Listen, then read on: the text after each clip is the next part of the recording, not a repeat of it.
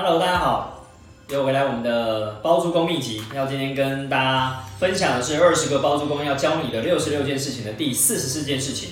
第四十件事情谈的是有关于出售这个领域的。好，接下来我们四十四到四十七件事情都要谈出售。那四十四件事情要谈的是租金与出售价格的微妙关系。OK。那我们要先来谈谈一件事情，就是租金哦。一般来讲，我们当包租公、包租婆啊，有些呃，一般大部分的人当包租、包租婆，其实都是自产型，就是买了一间房子整层，然后呢，我们就整层出租给一个房客哦，一个家庭这样的方式来去做出租。所以呢，一般来讲，我们在出租的时候呢，就会去思考到，哎，那我们到底能够租多少的租金？一般来讲呢，在市场上呢，因为都有一个嗯，就是所谓的行情价。那我们所谓的行情价呢，其实说真的，它也只是大概市场上测出来的平均价格。也就是说，你要找某一个人问说，哦，一定是多少？这件事情是说不准的。说不准的原因是因为它在不同的情况下，租金其实是会有不一样的状态出现的。打个比方好了，最简单的几个区分哦，租金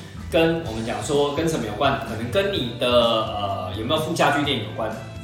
如果你有附家具店来讲的话，当然租金会比较高一点。又或者是跟你在什么时候租有关，比如说在淡季或在旺季出出租有关哦。这这在我们在出租的系列的时候有讲过这一块哦。那当然呢，你在租金上面出租，如果租的高的话，你在卖的时候出售的话，有可能就可以卖高一点点，有可能我们这样有可能，因为出售的时候你仍然要看你要卖给谁哦。简单分两大族群，一个是要自住的，一个是要投资的。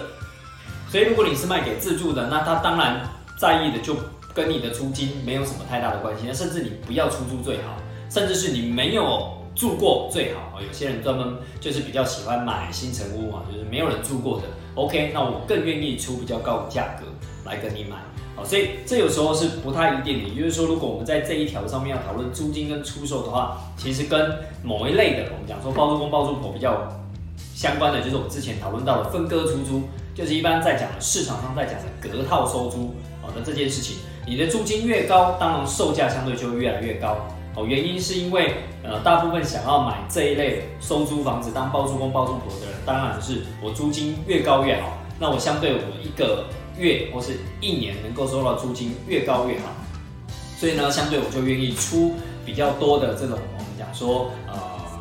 就是买价哦，买价相对就比较愿意买高一点。这样的情况下，我会相对哦就会比较。但你租金越高的话，你就相对会比较好卖一点哦。所以租金跟出售价格的微妙关系，当然有一个正正相关我们。讲说正相关，就是你能够让这个所谓的隔套收租啊、分割出租啊，租金越高，不管是你的店面啊，又或者是我们讲说商务中心啊，啊，又或者是我们讲分割出租、隔套收租这一类啊，它都跟所谓的投资有关的话，那你的租金越高，那你的价格就会越来越高。好，那它有另外一个微妙的关系，就是说，呃，一般来讲，呃，以隔套收租的世界来讲，就是在大台北地区，我们每增加一千块的租金，换算回去投报率的情况下的话呢，同样的投报率，讲说同样投报率的情况下，如果你要卖的投报率是六 percent 好了，总价投资报酬率是六 percent 的话，我们每涨一千块的租金，或每把租金租高一千块的话，我们的售价大概会多个二十到三十万。哦，所以这也是很多人想要卖这这一类的我们讲投资的物件的时候呢，他会想尽办法把它租金拉越高越好。那相对我们在卖价上面呢，你看刚刚讲多一千块啊，总价的总租金每个月多一千块的话，那我可以多卖二十到三十万。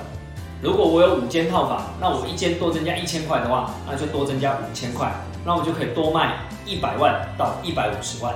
那那这中间落差就会有一点大了。所以一般来讲，你要再多花一点心思在招租上面，那你的出售相对会比较好一点。这时候就要回过头来，我们再讲说，在招租这件事情上面，呃，我们前几集有在谈招租这件事情，你要多去研究我怎么样提高租金，才能够让我的出售好出售。OK，好，大概我们在讲出租租金跟我们所谓的出售这件事情、售价这件事情，它之间的微妙关系，大概先跟大家分享到这边。有机会我们再谈更深入一点。就这样喽，拜拜。